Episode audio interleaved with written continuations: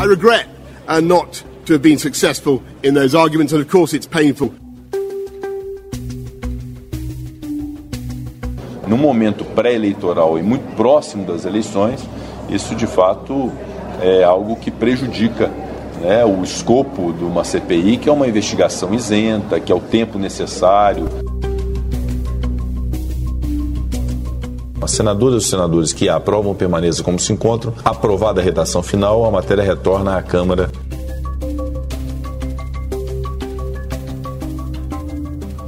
Eu faço votos que a decisão final seja de que ele participe da nossa chapa na condição de candidato a senador.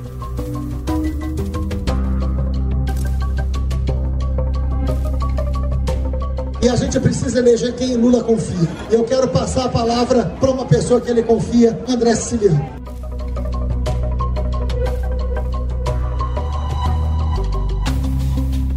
Quinta-feira amanheceu quente na terra da rainha. O primeiro-ministro Boris Johnson renunciou ao cargo após denúncias de assédio sexual cometido por um membro do governo e que teria sido acobertado pelo premier. A crise instalada no governo fez com que nos últimos dias mais de 50 pessoas, entre ministros, secretários e auxiliares, deixassem seus postos alegando falta de confiança em Boris Johnson. Agora, o Partido Conservador deve promover uma espécie de eleição interna para escolher um outro nome para a posição. Johnson deve permanecer no cargo até a posse do novo primeiro-ministro. Mas em terras tupiniquins o clima não está mais ameno. Caso das denúncias cada vez mais claras de corrupção passiva no Ministério da Educação na gestão Milton Ribeiro. A oposição conseguiu com que a CPI do MEC fosse autorizada pelo presidente do Senado, Rodrigo Pacheco. O problema é que, por um acordo com as lideranças partidárias, a comissão só deve começar os trabalhos após as eleições de outubro. Contrariada, parte da oposição já disse que poderá ir ao Supremo Tribunal Federal para que a CPI seja implantada já em agosto. No entanto, esse não deve ser o único momento em que o STF será provocado pelos parlamentares contrários a Jair Bolsonaro.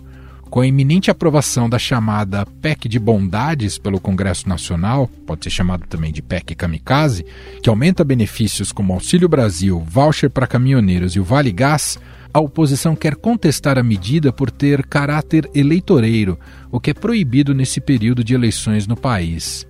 Para os parlamentares, esse caminhão de bondades é uma estratégia do atual presidente para conquistar os eleitores mais pobres, que em ampla maioria votam em seu adversário, Lula. Por falar em eleição, a última pesquisa Genial Quest mostra que os números se mantiveram estáveis em relação aos últimos levantamentos, sem grandes conquistas por parte dos candidatos. Lula tem 45% dos votos, enquanto Bolsonaro tem 31%. Para aumentar os palanques dentro dos estados, as campanhas vão se movimentando em busca de acordos entre partidos. Recentemente, o PT convenceu Márcio França a apoiar Fernando Haddad em São Paulo e se lançar candidato ao Senado na chapa com o petista. Já Bolsonaro conseguiu atrair o PSD de Kassab para a chapa do seu candidato Tarcísio de Freitas no estado. Se em São Paulo, PT e PSB estão em sintonia, a mesma coisa não acontece no Rio de Janeiro e um acordo entre os partidos está cada vez mais difícil. Os petistas decidiram apoiar Marcelo Freixo para o governo do estado, mas querem indicar o candidato ao Senado, no caso André Siciliano. Mas o deputado Alessandro Molon, do PSB, está resistente à ideia de desistir da vaga em favor do petista. No Poder em Pauta de hoje, vamos abordar esses assuntos com os nossos jornalistas aqui do Estadão que cobrem o dia a dia da política.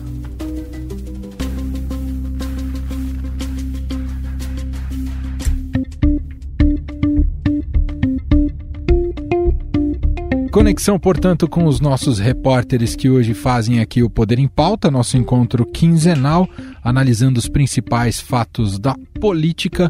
Eu primeiro vou a Brasília cumprimentar Felipe Frazão, aqui com a gente. Olá, Frazão, tudo bem? Como vai? Olá, Emanuel, tudo bem? Tudo certo comigo? Espero que com você e com nossos ouvintes também. Um prazer estar com, com vocês todos mais uma vez. Obrigado, Frazão. E aqui de São Paulo, nossa conexão Brasília-São Paulo, repórter de política do Estadão, Pedro Venceslau. Olá, Pedro, tudo bem? Olá, Manuel. Olá, Frazão. Prazer estar com vocês de novo.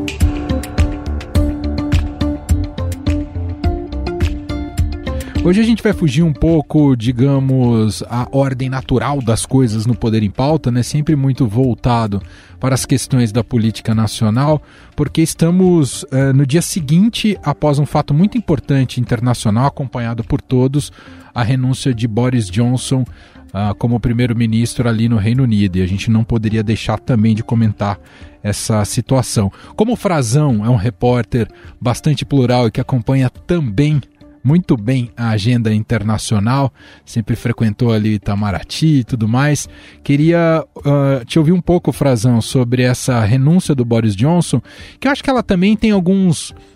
É, alguns fatos que permitem reflexões também sobre a cultura política brasileira. Né? O Boris Johnson cai lá no Reino Unido não só por, digamos, falta de habilidade política. Há também escândalos que, para uma sociedade, são é, incompatíveis com o cargo que ele ocupava. Algo que aqui no Brasil, do ponto de vista ético e moral, que a gente não tem, digamos, um sarrafo tão elevado assim. Você concorda, Frazão? Eu concordo, Emanuel, eu concordo e, e, poderia até fazer paralelos né, sobre a situação que ele viveu lá e que a gente viveu aqui recentemente na última, nas últimas semanas, especificamente na última semana de uma maneira muito intensa porque não dá para a gente deixar de notar que ele cai é, no, no, dos últimos escândalos, numa das últimas crises do governo, né? Boris Johnson ele renuncia é, por causa de um caso, de um escândalo é, de um parlamentar conservador, o Chris Pincher, que ele promoveu e era acusado de assédio sexual é, nos últimos anos. Ele o promoveu uh, na estrutura do Partido Conservador, na representação no Congresso, uh, o abrigou, vamos dizer assim, na estrutura do governo e alegou, quando veio à tona um caso em que ele teria assediado, tentado apalpar algumas. Isso foi revelado pela imprensa britânica, estaria embriagado uh, e tentando apalpar alguns cidadãos em num pub lá em Londres, uh, ele, o Boris Johnson uh, veio a público dizer que não sabia de nada, que não, não tinha nenhuma informação sobre esses escândalos do seu aliado e foi desmentido. Foi desmentido e isso reforçou demais, já, já não era a primeira das crises do governo dele, ele há pouco tempo tinha sobrevivido a um voto de desconfiança que de um parlamentarismo poderia derrubar, né, no mês de junho, poderia derrubar o governo britânico e levar até uma nova eleição uma nova composição de forças no parlamento. Ele sobreviveu, mas ali já ficou muito claro que ele tinha é, muitos votos contra ele, muita gente contra ele no, no próprio Partido Conservador. Mas é, isso, se a gente trouxer para a realidade brasileira, é, o presidente Jair Bolsonaro primeiro é, tentou se isolar né, do caso do Pedro Guimarães, que está sendo acusado de assédio sexual, o ex-presidente da Caixa, hoje demitido, né? Demitido é, depois de uma reunião com Bolsonaro, ele ainda participou de um evento público, né, na reunião em que ele já sabia que seria demitido, que seria exonerado. Depois o presidente acabou dizendo que ele que pediu para sair e, e, o governo disse que não sabia de nada, né? E a Caixa, a própria Caixa Econômica Federal, ela deu uma primeira declaração ao portal Metrópolis que revelou esse caso, dizendo que não tinha informações sobre o caso, o que era uma mentira.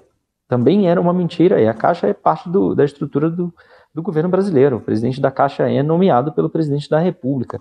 Então, a mentira lá uh, dá em renúncia, a mentira lá derruba o, o primeiro-ministro, né, o, o, governante de fato do país, né, o cargo mais importante do Reino Unido. Aqui não dá em nada.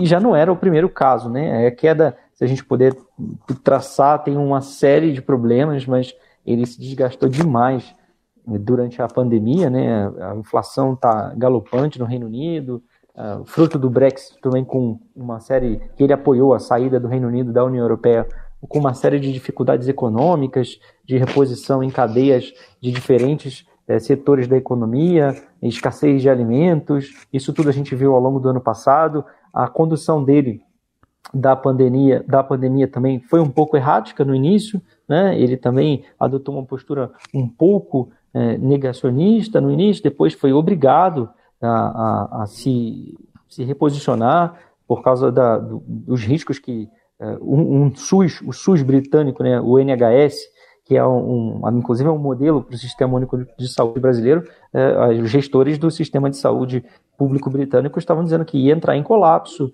É, o Reino Unido também viveu momentos muito duros. O próprio Boris Johnson é, se contraiu em, ainda em março de 2020. Ele contraiu a Covid, né? Ele ficou mal, ele passou por, por momentos difíceis e se reposicionou, é, apostou no desenvolvimento da vacina, inclusive uma das vacinas que nós usamos aqui no Brasil em parceria com a Universidade de Oxford, né? É, e ele é, adotou uma postura diferente do Bolsonaro. Mas não podemos esquecer que ele é político de uma linha conservadora, populista, é, o fruto do, do Brexit, né, do, da saída da União Europeia, que ele tem, conduziu, apoiou tanto e tentou implementar, fazer avançar e também ainda tem dificuldade, é um movimento de valorização de uma expressão nacionalista, de direita, conservadora, que tem muito a ver com o Bolsonaro também. Ele não era visto pelo Bolsonaro como um inimigo. Verdade. Aliás, é, ao contrário, né, eu lembro muito bem que eles é, estiveram juntos em Nova York, fizeram uma reunião, foi um dos poucos que o, grandes líderes mundiais que o Bolsonaro conseguiu manter uma relação bilateral, é, uma, uma relação mais próxima, não tão próxima contra o Trump, né, apesar de ter muitas diferenças das suas é, dos dois países, da relação entre os dois países, estão em, em níveis é, diferentes, mas o, o, Trump também era visto como amigo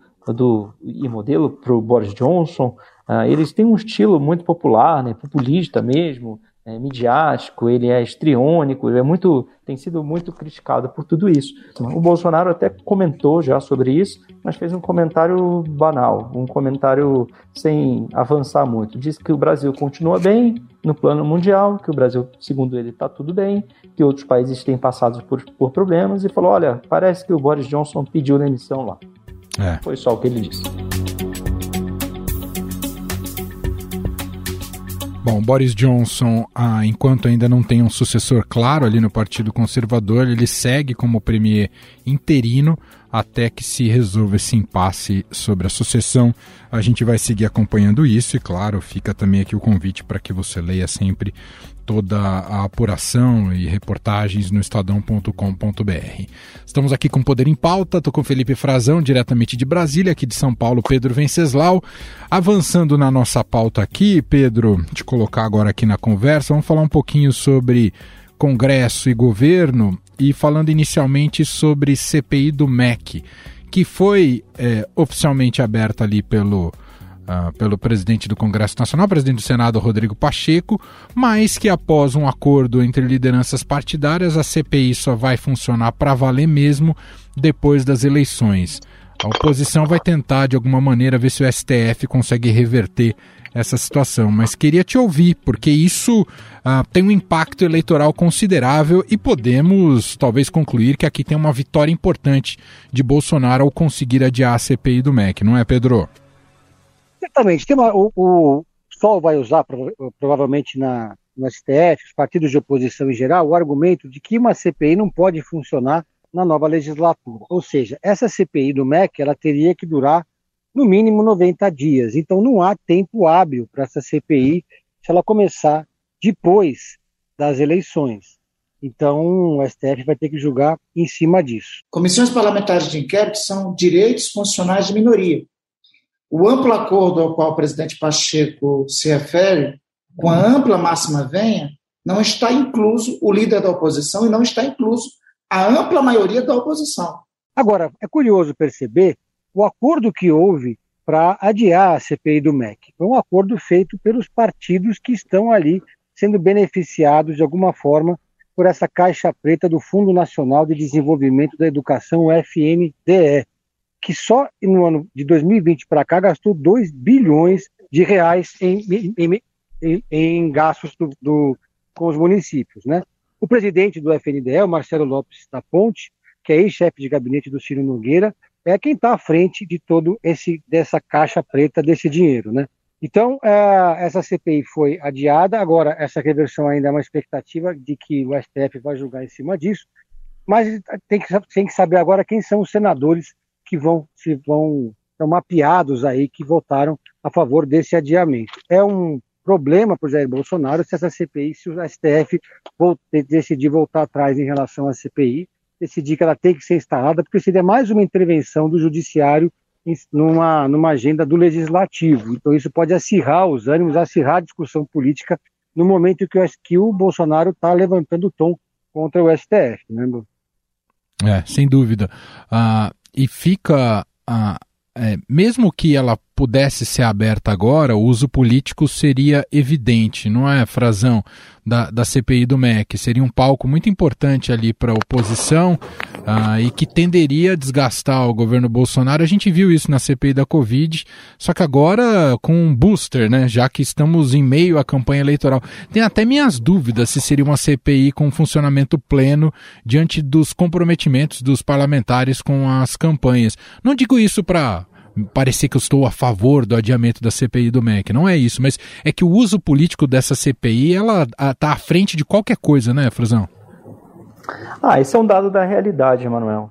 Constatar o que você está dizendo é, é, perfeito, não tem como colocar reparos a isso ou te acusarem de nada. É, simplesmente é fato que os deputados e senadores, no caso a CPI é do Senado, embora tenha somente um terço do Senado disputando efetivamente a reeleição, com as suas cadeiras em jogo, seus gabinetes, é, eles participam. Né? Tem senadores que pretendem disputar governo estadual, tem senadores que vão apoiar, vão organizar palanque para um candidato, para outro, são presidentes de, de diretórios dos seus partidos nos estados, eles se envolvem de cabeça.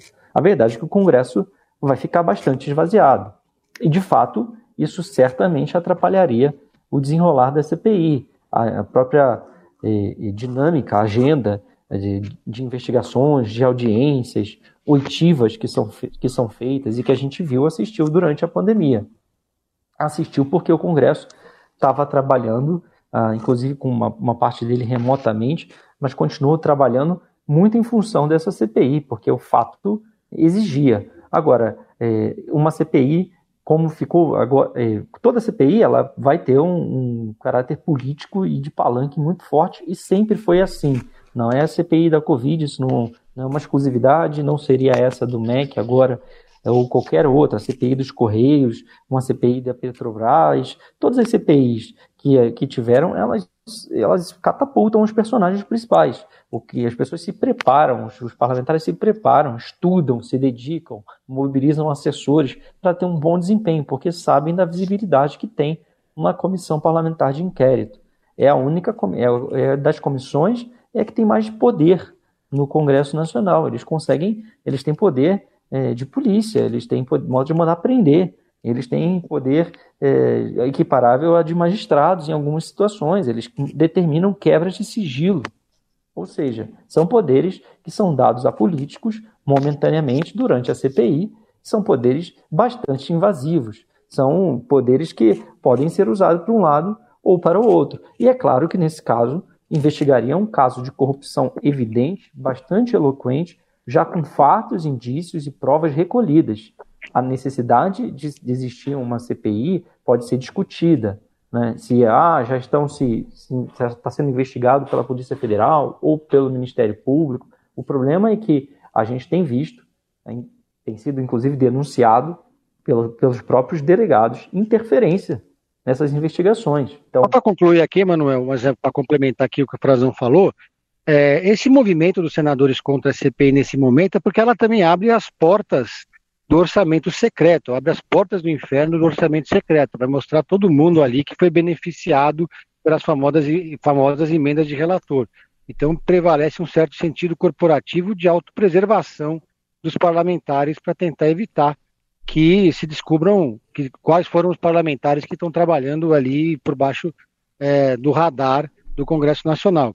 O FNDE, né, Pedro? O FNDE, o, Fundo Nacional de Desenvolvimento da Educação, era um, é um caixa bilionário e executa muita né, das suas políticas, muitas delas, a mando ou a pedido de parlamentares. E você tem toda a razão. E não é só emenda. Muitas vezes os parlamentares vão para lá para pedir a alocação de recursos. Quem tiver curiosidade, entre no site do Fundo Nacional da Educação e procure a agenda dos diretores. Vocês vão ver que aqueles diretores, durante a semana, o que eles recebem de pedido de parlamentar está registrado lá.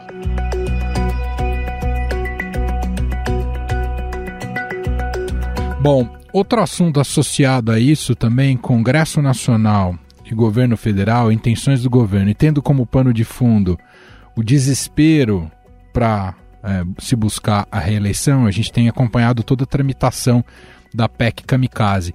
Pedro, você falou em espírito de corpo e a PEC Kamikaze, né, com essa realidade, com esse contexto eleitoral, ela se torna o, gr o grande símbolo da hipocrisia política brasileira. Acho que eu posso colocar assim, fica parecendo um pouco exagerado aqui, mas uh, há um, na, na, prática todo mundo entende que é uma PEC que pouco produz para o país do ponto de vista econômico e nada resolve a situação ou até piora a conjuntura econômica, mas ninguém tem coragem de votar contra no final das contas, não é, Pedro?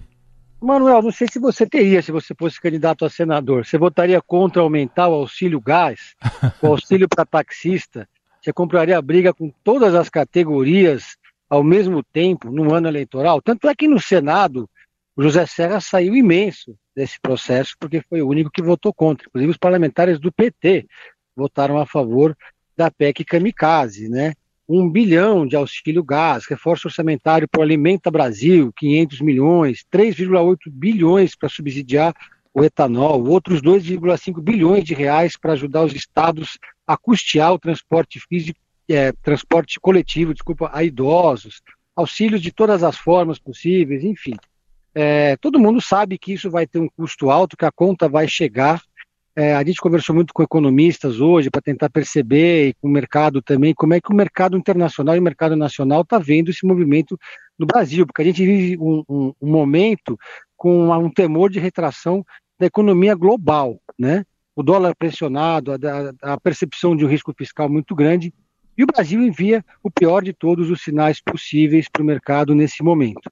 O discurso liberal que elegeu Bolsonaro em 2018, que teve adesão desse campo político, foi por água abaixo, mas ainda assim os bolsonaristas é, se definem como liberais, dizem que essa é uma agenda que vai ser superada. Agora, é uma bomba relógio que vai ficar para o próximo governo para ter que pagar essa conta. E mais, esses auxílios todos tem data de validade. Né? Acabou dia 31 de dezembro, volta tudo a ser como era antes. Como é que... É, nem os, como você muito bem frisou, nem os parlamentares da oposição que vislumbram ah, o governo do ex-presidente Lula, o retorno de Lula ao governo, ah, é, conseguem ter esse, esse, esse nível de responsabilidade pensando no futuro. Agora, Frazão, é, a gente está acompanhando toda essa lógica ali no Congresso, muito é, influenciada pela questão do voto, pela questão eleitoral, mas a gente sabe que isso vai ser fatalmente judicializado e essa bomba vai cair no colo dos ministros do Supremo Tribunal Federal. Dá para ter um cheiro de como isso vai correr ali na corte ou a corte tende a colocar panos quentes, ô Frazão? Ah, tem que esperar chegar, né, Manuel? Mas é, há um entendimento geral é, aqui em Brasília, percepção de que é, é óbvio que isso é um movimento embora necessário, de ajuda, de socorro tardio, tardio, muito tardio, a quem mais precisa, é um movimento eleitoreiro. E é um movimento está se alterando, né? estamos alterando regras para não incorrer nas vedações legais, nas restrições das eleições. E isso vai ser questionado. É claro, veja só o que a, essa Câmara dos Deputados é, comandada pelo Arthur Lira, tem feito. Realizaram uma sessão na manhã dessa quinta-feira de um minuto. Chamaram uma sessão às seis horas da manhã de apenas um minuto. Ninguém pode falar, ninguém pode pedir a palavra, não teve discussão de nada, nem sequer discurso.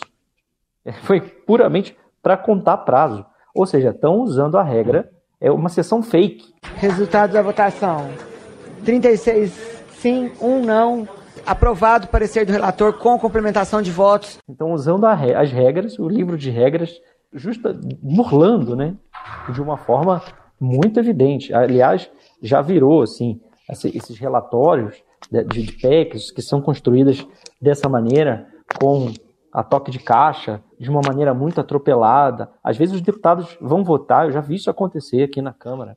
Os deputados vão votar e não sabem o que estão votando. Não tem sequer o um relatório é, do, de voto do relator, que ele passa o, a, o projeto de lei, ou a PEC, ou o que for, o projeto de decreto a limpo, é, justifica e, e, faz uma nova redação, sugere a redação final, e aí os deputados vêm para apresentar emendas ou modificações, eles nem sabem, porque isso sequer está no sistema da Câmara.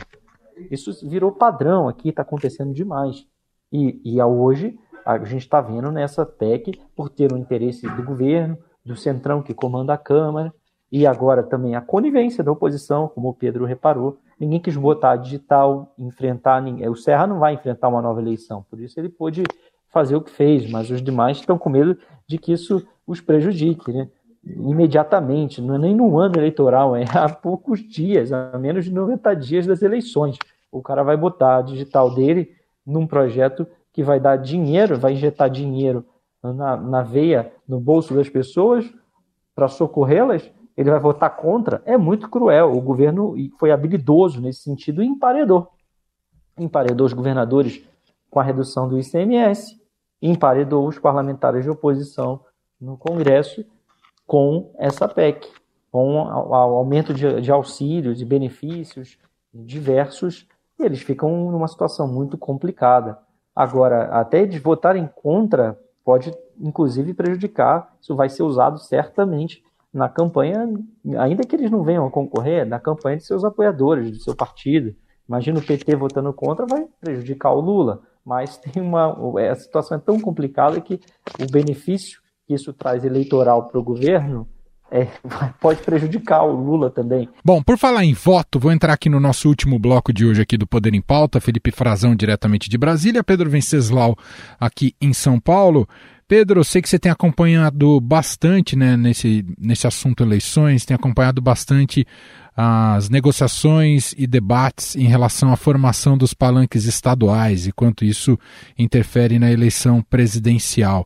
Uh, especialmente isso tem sido mais emocionante aqui em São Paulo e também com algumas definições, né, até por São Paulo ser o, o, principal colégio eleitoral do país, principal em termos quantitativos, né, e também no Rio de Janeiro tem questões bastante relevantes ali envolvendo o Molon. Uh, queria te ouvir um pouco sobre isso, essas costuras aqui uh, de, um, de um Haddad e França que parecem ter chegado a um consenso, mas por outro lado, o PSD do Kassab pulou para o barco governista. Diga, governista eu digo em relação ao Bolsonaro, Pedro.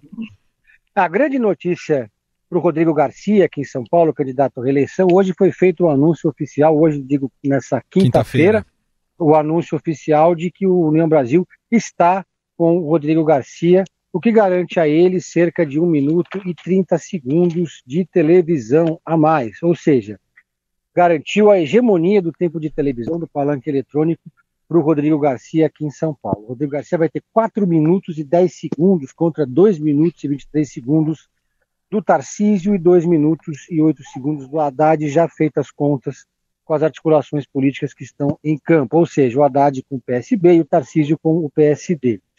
Nesse, nesse sábado, vai haver um evento na Expo Center Norte, com cerca de 3 mil pessoas, em que Rodrigo Garcia vai estar no mesmo palanque que o Bivar. Em troca, Rodrigo Garcia prometeu apoiar a candidatura do Bivar à presidência, apesar do PSDB Nacional ter fechado o apoio a Simone Tebet do MDB. Uh, ah, o Tarcísio, por sua vez, conseguiu um importantíssimo apoio do Gilberto Kassab, o que coloca ele no jogo, coloca ele no game, porque deixa ele com tempo de televisão ainda acima do Fernando Haddad, mas coloca é, o Gilberto Kassab numa situação difícil, porque no plano nacional, Kassab está conversando muito intensamente com o PT, os palanques do PSD no Nordeste são lulistas, no Sul são bolsonaristas, mas o Kassab queria mesmo era ser candidato a vice do Lula, não conseguiu, o candidato a vice vai ser mesmo o Geraldo Alckmin, mas a, a movimentação do Kassab é uma movimentação com um pé em cada canoa. Mas o cenário aqui está se consolidando. É, o Márcio França, na mais recente pesquisa em que ele aparece para senador sem o Datena aparece na liderança disparado com 27% das intenções de voto, mas o Haddad vai ter que administrar uma crise na sua coligação, porque o PSOL está exigindo indicar o candidato, pelo menos a vice, que o, que o Haddad não quer, o candidato do PSOL, que é um nome mais de centro, é, então está ameaçando lançar uma candidatura avulsa ao Senado, ou seja, ia dividir os votos para senador no campo da esquerda. Lembrando que o TSE agora permite que tenha mais de uma candidatura a senador na mesma coligação. Mas o, o Bolsonaro vive o mesmo problema aqui em São Paulo, porque o campo bolsonarista tem o Paulo Scaff, de Republicanos, com 13%, a Carla Zambelli, com 9%, a Janaína Pascoal, com 7%, ou seja, tem pelo menos três candidatos bolsonaristas que não arredam o pé de ser candidatos aqui em São Paulo e que vão acabar dividindo esse voto. Ainda tem ali o Aldo Rebelo e no PSDB uma briga interna entre o José Aníbal e o Fernando Alfredo, presidente municipal. Então a gente chega ali, faltando menos de três meses para a eleição, com uma indefinição total sobre a disputa para o Senado em São Paulo e vendo o que o PSDB pode abrir mão pela primeira vez de ter um candidato a senador do próprio partido. Tá, o, o Rodrigo Garcia trabalha para que o União Brasil é, indique esse nome. O União Brasil, que tem como principal nome o vereador Milton Leite, mas já vem trabalhando com outras possibilidades de candidatura ao Senado, como, por exemplo, do ex-ministro Henrique Meirelles, que está afiliado à União Brasil. Então, essa vai ser a grande emoção da reta final, vai ser descobrir como é que vai ser o Senado aqui. E no Rio de Janeiro, é, o, a chapa do, do, do Freixo vive uma, um momento de muita tensão, porque o Alessandro Molon não abre mão de ser candidato pelo PSB e o PT, que abriu mão de ter candidatura própria, exige a vaga para o Siciliano, que é o presidente da Assembleia. E a gente precisa eleger quem Lula confia. O Lula vai baixar no Rio de Janeiro para tentar resolver esse problema, porque também no Rio de Janeiro é um risco você ter mais de uma candidatura no mesmo campo para dividir os votos. Em Minas Gerais a coisa está mais consolidada. A chapa do Alexandre Calil lá, que é o candidato do PSD, nunca sabe, a governador, vai ter um candidato a vice, o um candidato ao Senado, já está tudo pacificado ali no campo da esquerda e também no campo bolsonarista com o Zema. E eu queria te ouvir, Frazão. Ah, o Pedro expôs bem aqui a questão de como andam as negociações para os palanques estaduais. Queria uma análise sua. Saíram pesquisas essa semana da Genial Quest e saiu também para a presidência da República, mas o cenário segue muito estável e muito cristalizado. A tendência é que continuemos assim, pelo menos até o início oficial da campanha em relação a essa liderança do Lula com Bolsonaro uh, um pouco distante, ali uma diferença de 15, por cerca de 15 pontos, e com a possibilidade do Lula vencer no primeiro turno. E, esse cenário não deve mudar até a campanha, né, Frazão? É, se mudar, será uma aproximação talvez maior entre eles, uma possível recuperação do presidente Bolsonaro diante da aprovação desses benefícios, né, da autorização para mais gastos em cima da hora, em cima da eleição. Isso pode ter um impacto, não, não se sabe em quanto tempo. É, quando houve no passado, durante a pandemia, o auxílio emergencial, a injeção de dinheiro né, no bolso das pessoas, dos mais vulneráveis, isso demorou alguns meses para se perceber em pesquisas de, de intenção de, de, voto. No caso, na época, eram, a gente, poderia mal comparar, dizendo que eram as pesquisas não de intenção de voto, mas de popularidade. Né? A popularidade do presidente aumentou, mas isso demorou um tempo. Agora a gente não tem, tem as pesquisas de popularidade também, mas o que interessa é a de intenção de voto. E a, a pesquisa de intenção de voto ela é feita num cenário diferente. As pessoas estão ligadas, as pessoas sabem que tem uma eleição batendo na porta em outubro. Né? Esse aumento vai ser dado agora, quando depois da aprovação, essa PEC vai à promulgação, se não for questionada, entrar em vigor, o governo vai começar a pagar isso talvez em, em agosto já, em setembro, no meio da campanha. Então pode ser que com a propaganda muito mais intensa na TV, na, na rádio, o presidente falando disso na rua todos os dias, que isso reaja, que a população reaja a isso de uma maneira diferente. Então eu acho que tem uma, um campo aí aberto ainda para uma convergência entre as curvas do Lula e do Bolsonaro. É, se não houver uma estabilidade, que o presidente se recupere um pouco e até melhore a sua intenção de voto. Isso é possível, é um cenário possível. Ele desidratar completamente já não vejo. É, esse eleitorado dele é muito fiel, muito decidido, do Lula também. Do Lula muito fiel, muito cristalizado, muito convicto ambos muito convictos. É o que está na cabeça das duas campanhas. As duas campanhas percebem isso, é, são abastecidas com informações de pesquisas, a gente vê também nas pesquisas que são públicas. Então, é um cenário uh, adverso. O que poderia ocorrer, talvez, uma desistência. O, o Flávio Bolsonaro também acha que, de repente, o Bivar pode desistir. Né? lá no, nas convenções, até o fim das convenções, que ele pode desistir. É, tem algumas arestas aí para. E, e, também vai ficar definido, né, que vai com, com, o início da campanha, que vai começar a aparecer, né, Pedro, são aquelas candidaturas é, linha satélites, né, linha auxiliar.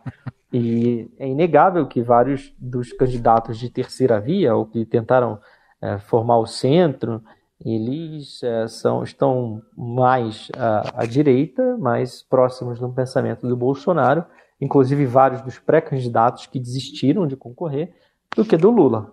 Agora, vai ser interessante ver como essas pessoas vão se posicionar. Bom, assim a gente fecha hoje aqui o nosso Poder em Pauta, nosso encontro quinzenal com os repórteres uh, que acompanham o mundo da política aqui no Estadão. Uh, conexão sempre São Paulo e Brasília. Hoje tivemos por aqui o Pedro Venceslau participando com a gente. Tem feito um revezamento com a Beatriz Bula, colega sua aqui em São Paulo, né, Pedro? Obrigado mais uma vez por ter participado aqui do Poder em Pauta. Sempre um prazer, um abraço a todos, um abraço Frazão. É sempre um prazer participar aqui do podcast com vocês. Muito bom. E Frazão, nosso titular camisa 10 aqui do Poder em Pauta, participando sempre a cada 15 dias. Obrigado, viu, Frazão? Valeu, Emanuel, valeu, Pedro, sempre engrandecendo aqui é, o nosso espaço. Um abraço a todos e a quem nos ouve também. Estadão Notícias. E este foi o Estadão Notícias de hoje, sexta-feira, 8 de julho de 2022. A apresentação foi minha, Emanuel Bonfim. Na produção e edição, Gustavo Lopes. A montagem é de Moacir Biasi. Para você mandar um e-mail para a gente, podcast@estadão.com. Um abraço para você, um ótimo fim de semana e até mais.